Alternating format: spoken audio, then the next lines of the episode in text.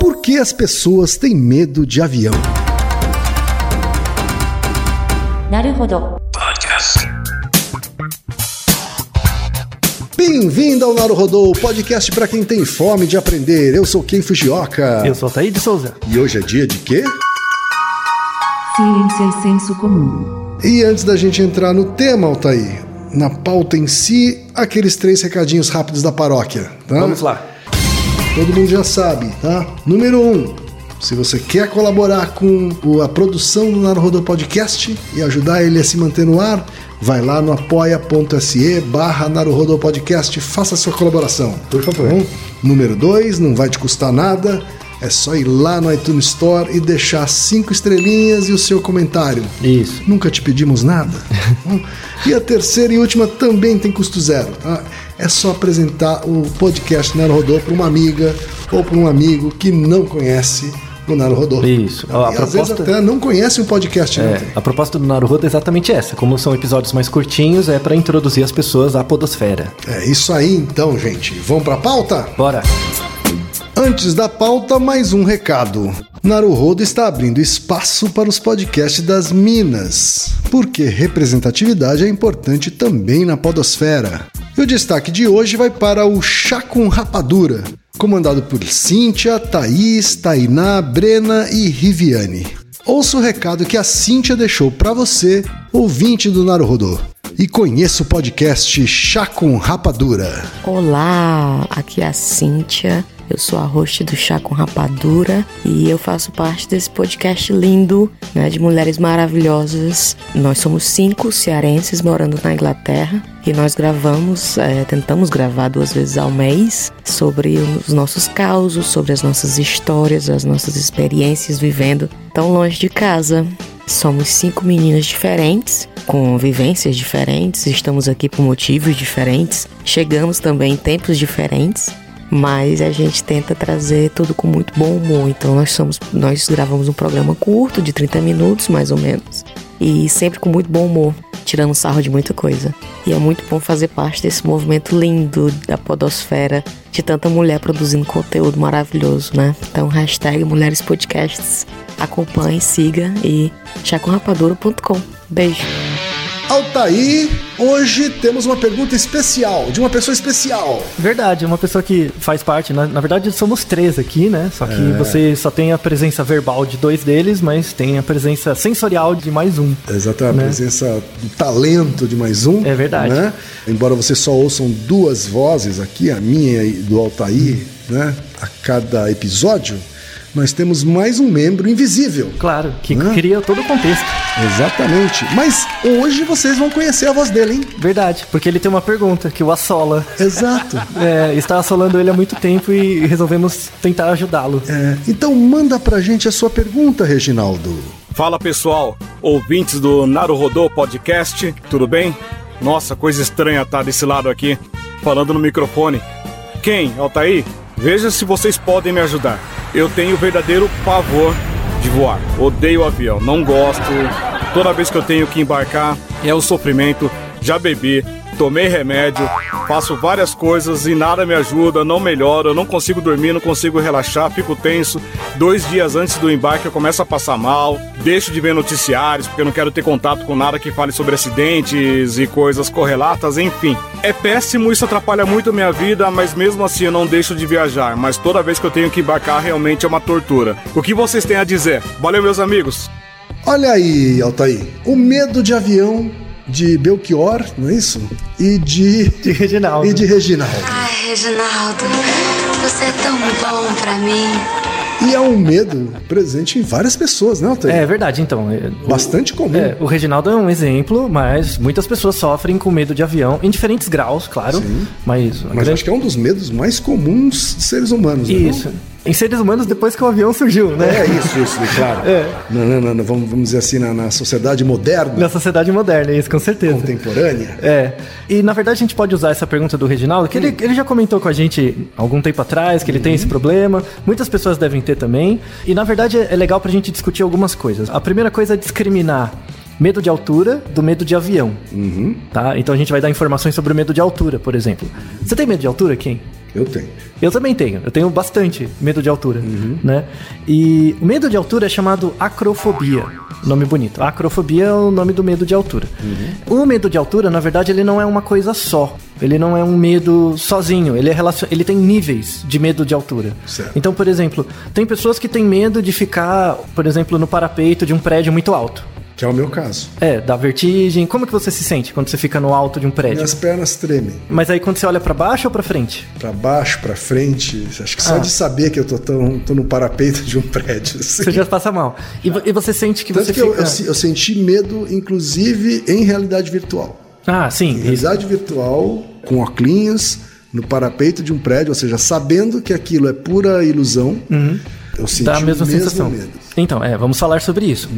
Por outro lado, eu não tenho medo de montanha-russa. Ah, é verdade. Eu adoro montanha-russa. Mesmo sabendo que ela tá muito mesmo alta. sabendo que ela vai para muito alto. Isso. Né? E todos aqueles brinquedos, aquele brinquedo que, que sobe e desce, né? Aquele elevador mortal, É. sabe? Six. Flags, tudo isso aí. É, adoro. É, eu não. eu não, não, eu não gosto dos dois. Mas enfim.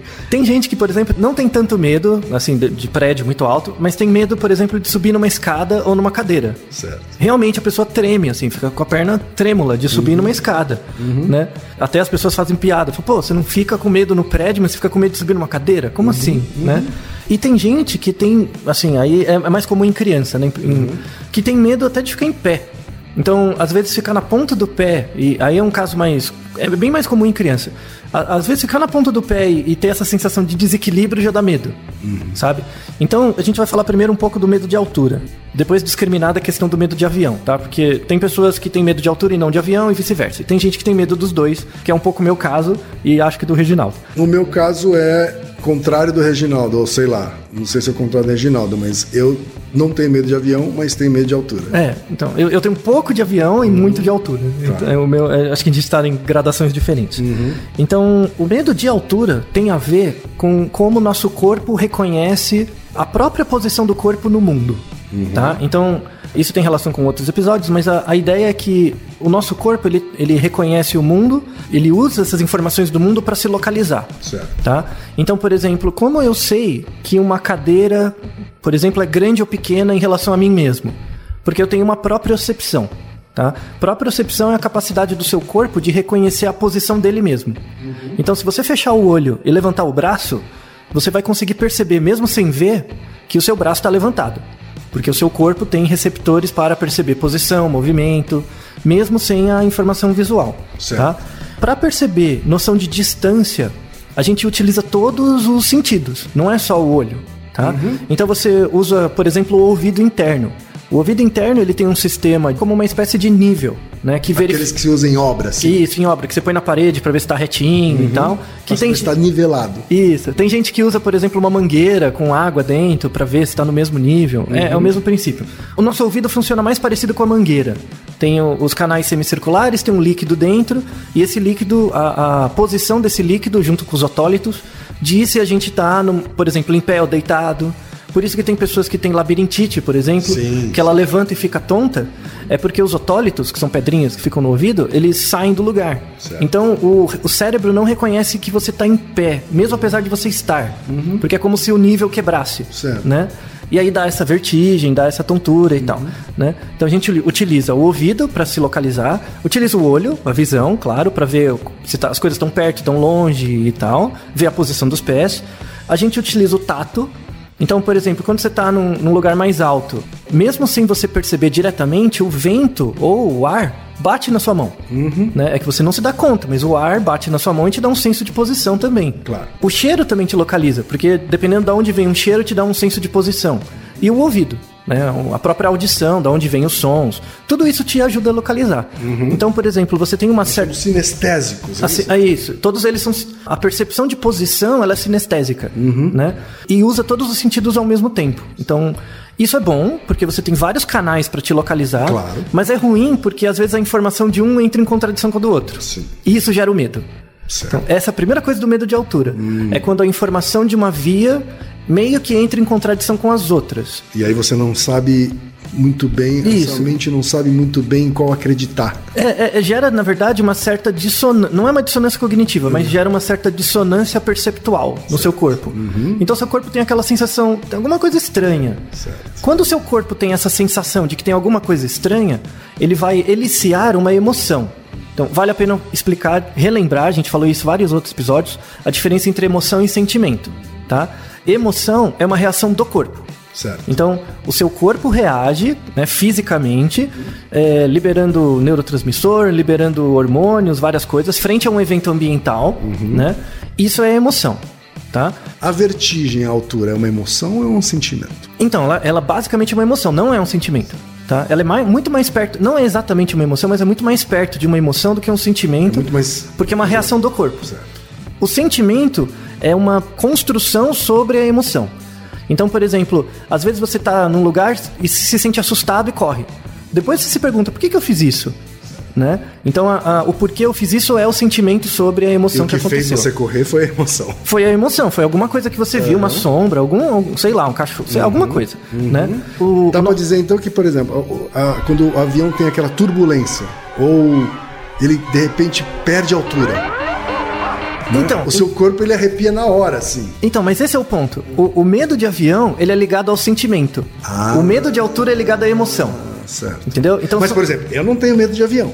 Mas, quando o avião tem uma perda de altura súbita, o meu corpo reage imediatamente. Ele tem uma Isso. vertigem. assim. Exato, exato. A vertigem de medo. Uma vertigem Exato. muito parecida com a que eu tenho no parapeito de um prédio. Isso, mas não é a mesma coisa. Vamos separar, deixar bem claro a, a separação. Então, imagina que você tem medo de altura. Certo. Tá? Imagina que você está no parapeito do prédio. O que que acontece? Imagina que é um prédio bem alto, então as coisas estão longe. Tá? Quando você olha ali para frente ou para baixo, está tudo muito longe. Isso é uma questão perceptual. A gente tem mais ou menos um campo de visão, assim, para você perceber se as coisas são grandes ou pequenas em relação a você. Imagina você em pé e você tem um círculo em torno de você. Para você perceber o tamanho das coisas, você tem um raio de mais ou menos 9 metros. Certo. Dá um diâmetro de 18, né? Você tem um raio de 9 metros em que todos os elementos que estão a 9, mais ou menos, em humanos, tá? Depende do animal, muda. As coisas que estão a mais ou menos 9 metros de você é, são as informações que você utiliza para estabelecer localização visual e tamanho. Certo. Tá? Agora imagina que você está no alto de um prédio de 40 andares. Tudo está mais longe de 9 metros, certo? Então, quando imagina que você está no parapeito olhando para frente. A não Ou- ser o prédio, todo o resto. é, a não ser o que tem para trás, tá tudo a no- mais de 9 metros. Ou seja, o que que acontece? O seu olho perde a capacidade de perceber se as coisas estão perto ou longe. Porque na verdade tá muito longe. Ou né? seja, uma das vias não tem mais sinal. Isso, ela perde a informação. Se você pensar a audição, ela tá te localizando, que você tá em pé e tal, mas ela não tem a reverberação da informação visual, que é o que você tá acostumado a ter. É, Né? você praticamente não tem som lá em cima, né? Então. É, não é nem pela falta de som, às vezes o vento, a posição do vento. Então, por exemplo, o vento é mais forte. Certo. Então ele bate em você, dá um certo desequilíbrio, só que a informação visual não ajuda a corrigir. Então dá uma bugada. Aí você se coloca numa situação que você está fora da sua homeostase. O que, que o seu corpo elicia? Medo. É, Medo. tem a ver um pouco, então, é, é como se esses sentidos estivessem avisando pra você que. é é, Ou avisando pra você, ou, ou te informando que é uma coisa não familiar ali. Isso, tem, é, tem alguma coisa estranha. Tem alguma- então o seu corpo, ele, ele, ele avisa, ó, tem alguma coisa que tá estranha. Só que ele avisa isso de um jeito comportamental, eliciando medo. Aí tem você, né? Lembra das vozes do episódio lá? É, O que, que nosso cérebro faz quando você fala com você mesmo. Então, uma coisa é o que você sente, outra coisa é o que você acha que sente. Então, o que o seu corpo elicia pra você quando você tá no parapeito é medo, né? Só que você tem uma capacidade de perceber aquela situação como sendo medo de verdade ou não. O que, que acontece é que você tem uma reação desproporcional. Então, lembra muito o episódio que a gente já gravou sobre o vício no cigarro. O cigarro, ele se exatamente a mesma coisa. Ele, ele mexe com transmiss neurotransmissores ligados ao medo. Então, ele faz você imaginar, ele engana o seu corpo, não você. Apesar de você também ser seu corpo. Né? Então, o cigarro engana você dizendo, ó, você tá com medo. Sim. Só que aí, não, eu não tô com medo, eu só tô fumando. Aí você fica aliviado. Então essa é a pira comportamental do cigarro. O parapeito da janela não é a mesma coisa, porque você de fato pode cair, né? Então você tá numa situação de perigo, mas controlado. Se você perde essa noção, você tem uma certa desproporcionalidade na reação sentimental, né, a emoção do medo, você fica com fobia de altura, tá? Então, tem gente, por exemplo, que não tem medo de altura de prédio, mas tem medo de subir na cadeira. Por quê? Porque aí a perda de informação é tátil. Porque o pé não tá no chão, o pé tá em cima da cadeira. O pé da cadeira não é o seu pé, né? A perna da cadeira. Então, o que que acontece? Você fica em desequilíbrio. Então, quando a cadeira mexe, você não tem um feedback no, no- na sola do seu pé, assim como a sola do seu pé estando no chão. Então, seu corpo diz, ó, tô desequilibrado. Gera o mesmo problema. Certo. Entendeu? E aí você fica com medo, começa a balançar e aí vai gerando um efeito em cadeia em que você nunca vai conseguir subir numa escada, num- numa cadeira, no que quer que seja. Espero que tenha deixado claro a questão da fobia de altura. Né? Então a fobia de altura é ligada a um mecanismo de medo, porque uma das vias sensoriais está gerando uma informação que é um pouco diferente das outras. O corpo percebe, ó, tem alguma coisa errada e ele reage eliciando o medo. Se esse medo vai virar um sentimento, aí é outra história. Por exemplo, às vezes o indivíduo ele caiu uma vez de uma escada. Então isso gera uma memória. Não, eu, eu já caí. Então meu corpo está eliciando medo. Não, eu já caí mesmo. E aí você fica com um sentimento de medo. Isso, porque uma coisa é a experiência que você teve com a altura, que te deu essa noção de medo, mas aí também tem aquelas pessoas que já estão com o medo a priori. Isso, isso, Né? e- Quer isso dizer, tem variação individual. é, eu nem vou lá porque eu já sei que eu vou sentir isso. que eu- Isso. né, assim, eu tenho medo de altura e acabou. Isso, isso é muito ruim, na verdade. Isso é muito ruim, por exemplo, pro medo de altura, pro medo de avião, porque um, um dos mecanismos para evi é evitativo, você evita a situação. O- Logo, você nunca se expõe a ela. Logo, você sempre vai ficar retroalimentando a fantasia de que vai ser ruim, vai ser horrível e tal. Agora a gente consegue entrar na ideia do medo de avião. Apesar de ser, assim, você está muito alto, né? O medo de avião não é tão parecido quanto o medo de altura. O medo de avião, ele é, é engraçado, por exemplo, para você ver como é diferente. Em 1975, você teve um piloto americano, foi um dos primeiros que criou os primeiros protocolos para você tentar trabalhar com medo de avião, né? E aí ele, ele esse, esse piloto chama Truman Cummings, né? Em 1975 ele criou o primeiro programa para tentar verificar como funciona o medo de avião nas pessoas. E ele verificou que tem pilotos que têm medo de altura, mas não tem medo de avião, né? Piloto de avião mesmo. Então ele percebeu. loucura isso! É, então tem piloto de avião que tem medo de altura, mas não tem medo do avião. E aí ele viu que era uma questão do contexto. Então, quando você está dentro de um avião fechado, por exemplo, ou do cockpit, se você é o piloto e tem controle, você não tem medo.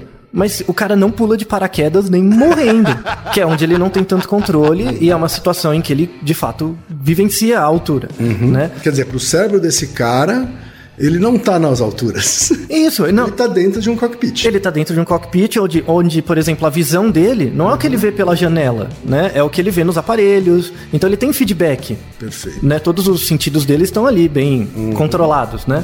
Ele tá tendo um feedback motor, tudo mais. Quando ele tá no paraquedas, não é a mesma coisa. Ele tá solto, né? Por mais controle que ele tenha do paraquedas, é, a sensação é bem diferente. Então eles ficam aterrorizados. Tem um monte de piloto que é aterrorizado por pular de paraquedas, né? Então, e faz muito sentido, porque os mecanismos são diferentes. Tá? Então a- o piloto que tem medo de, de altura, ele não lida bem com a emoção do medo, mas ele consegue controlar o sentimento do medo. Tá. Né? Num contexto específico. As pessoas que têm medo de avião, aí, Reginaldo, pra você, são as pessoas que de fato não controlam tão bem o sentimento de medo, mesmo tendo controle da emoção do medo. Então, quando está dentro de um avião, ele está fechado, né? Tem lá os controles todos. Você, em geral, não, não fica a viagem inteira pensando que você está lá 9 mil metros de altura, 10 mil metros, mas você tá né? Pelo mesmo mecanismo, você nunca imagina que você vai morrer um dia, mas você vai. É o mesmo tipo de defesa, Sim, né, que a gente sim. tende a ter. Então, pessoas que têm medo crônico de avião mesmo, Uhum. têm em geral três comportamentos, né? O primeiro é a antecipação. Antecipação, assim, a ideia de eu ter que pegar um avião é muito pior do que pegar o avião em si. Eu já fico na loucura, fico sem dormir, né? O Reginaldo pode Uhum. Já dar vários sofre exemplos. assim, né? É, antecipação é uma coisa horrível, porque tem a ver com o histórico de outros medos de avião, e aí é uma coisa terrível, tá? Primeira coisa, já tem um histórico. Segunda é a evitação. A evitação, ela aumenta a antecipação, porque eu quase boto um ovo, porque eu não consigo pegar o avião. Aí eu deixo de pegar. Isso alimenta a antecipação, porque eu não testo isso, e aí entra numa pira infinita, tá? E aí não, não adianta. E o terceiro, que é contraintuitivo, as pessoas acham que isso é um tratamento para perder o medo e não é.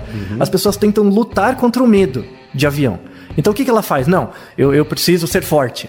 Né? Eu preciso. Não, eu preciso lutar. Então ela vai, entra no avião, É aquela pessoa que fica suando frio no avião. isso, fica segurando o, o- do lado, tremendo, reza, acende mil velas, leva santinho, leva tudo. Faz, Faz, bem. sem sinais da cruz. Isso, benzedeira, tudo, né?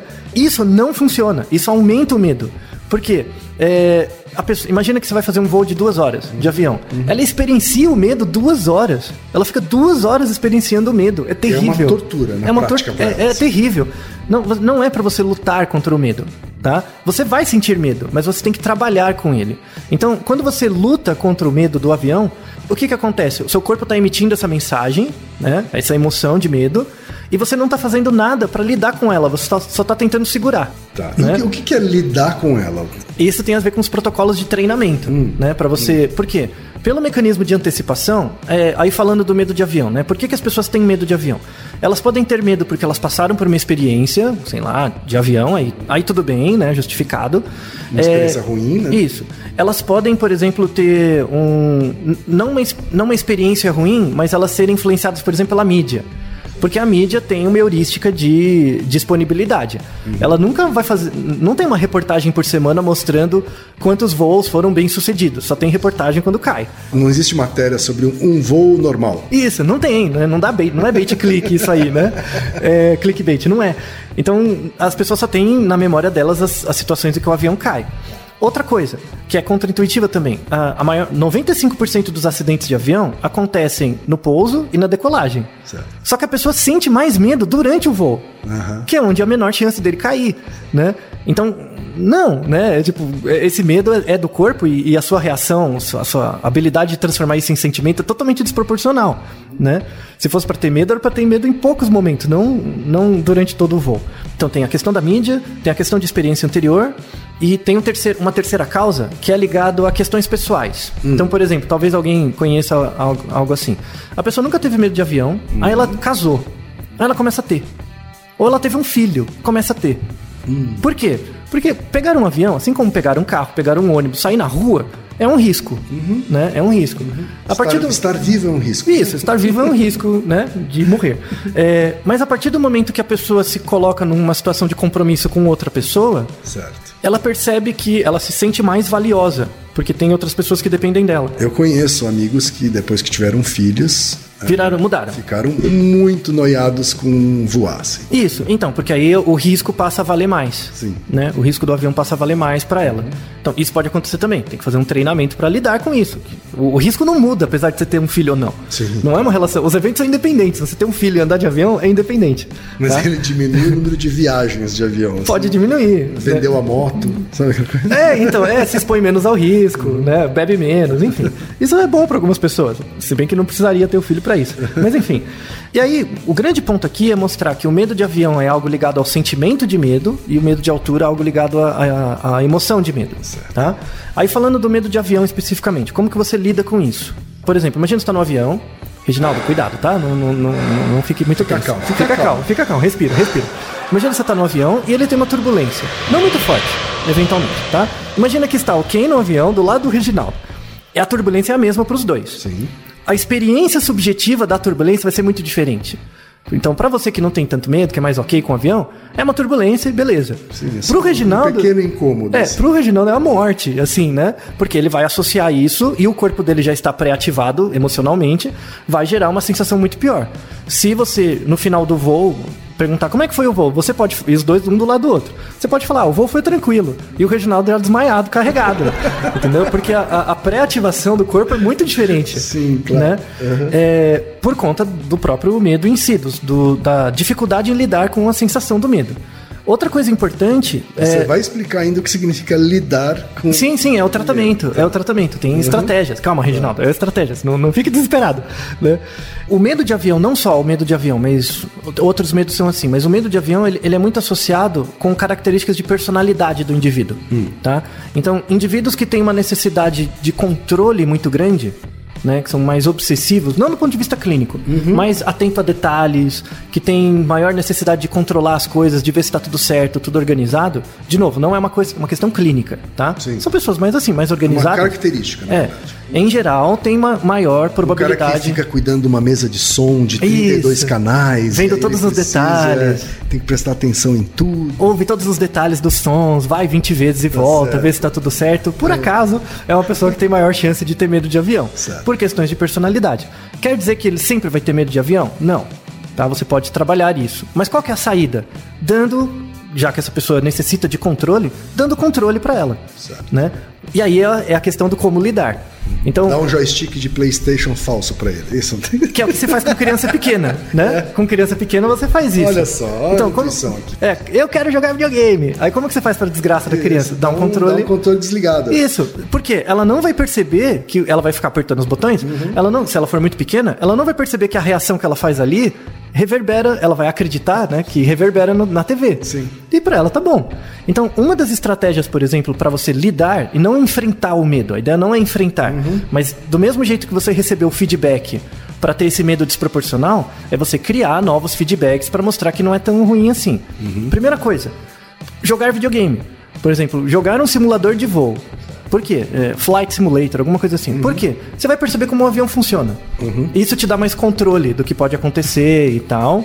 É, é uma estratégia que se faz, por exemplo, em programas de treinamento das pessoas. Jogar videogame. Você tem maior controle dos eventos por informações. Então, por exemplo, tem pessoas que perdem o medo de voar quando elas fazem um curso de aviação.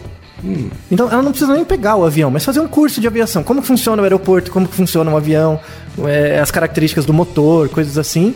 Fazer, tem cursos, por exemplo, que são oferecidos de dois dias. Você faz um curso de final de semana, te ajuda. Outra coisa, aí dentro do avião, né? Dentro do avião, você vai ficar tenso. Mesmo por mais que você não queira, você vai ficar tenso. É, do mesmo jeito que leva um tempo para você ficar com medo, leva um tempo para perder o medo. Existe um efeito psicológico que chama lei de Yerkes-Dodson. Tá? A lei de Yerkes-Dodson ela é aplicada em várias, várias partes, mas uma parte importante é que você tem, um, imagina um gráfico x e y. No eixo x, você tem o nível de excitação do indivíduo, excitação do corpo. Certo. Tá? E no eixo y, O eixo X é o deitadinho, tá? Pra quem é, é para quem tem menos familiaridade Isso. com É, o eixo X é o, gráficos. é o eixo na horizontal.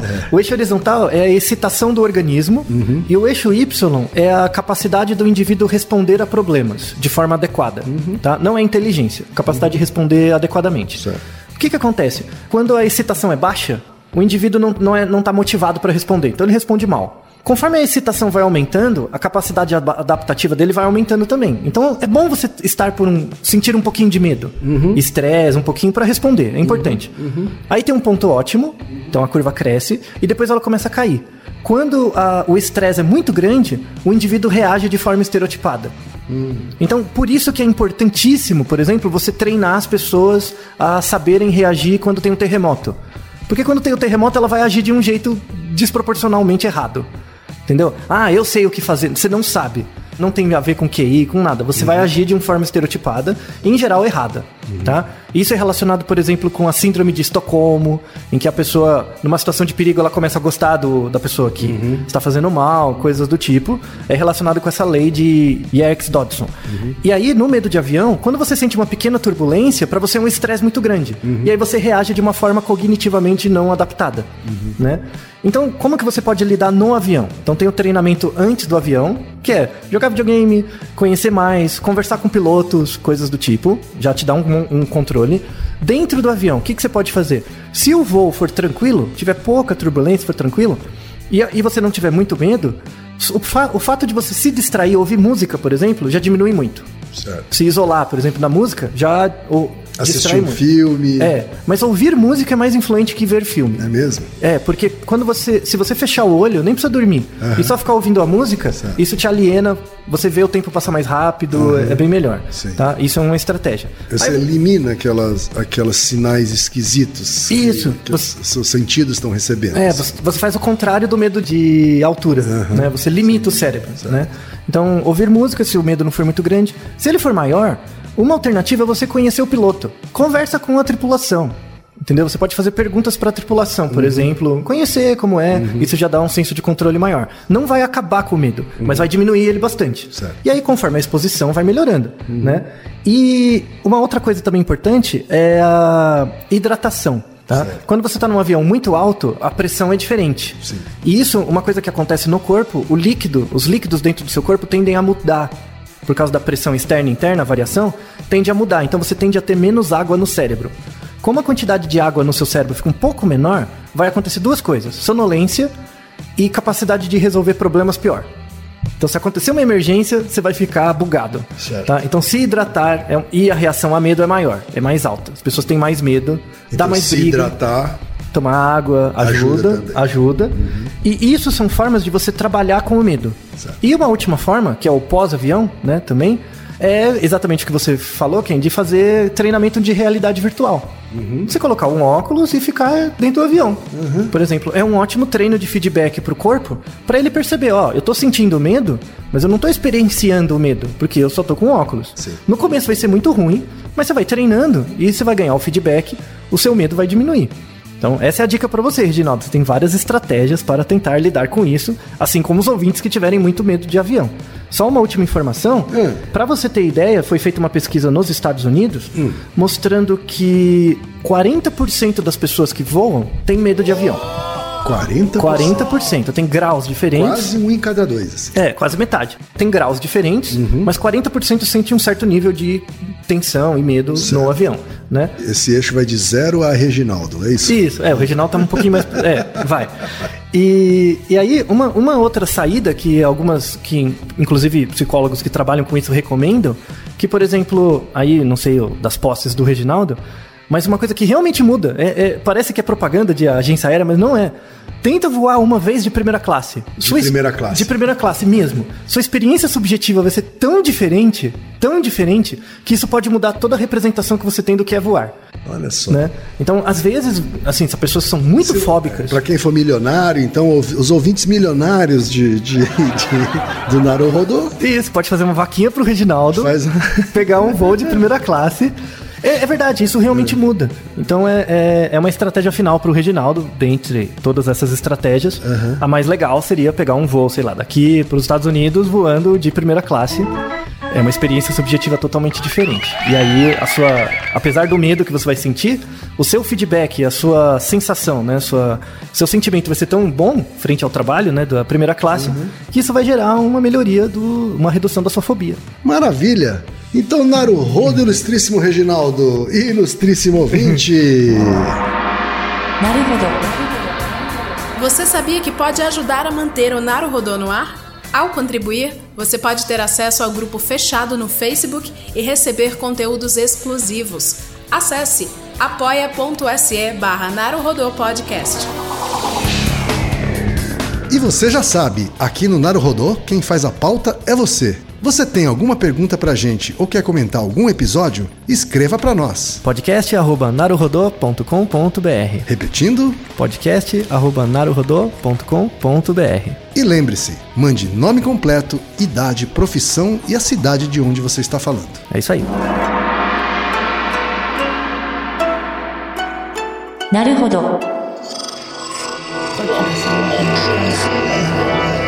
Esse podcast é apresentado por b9.com.br.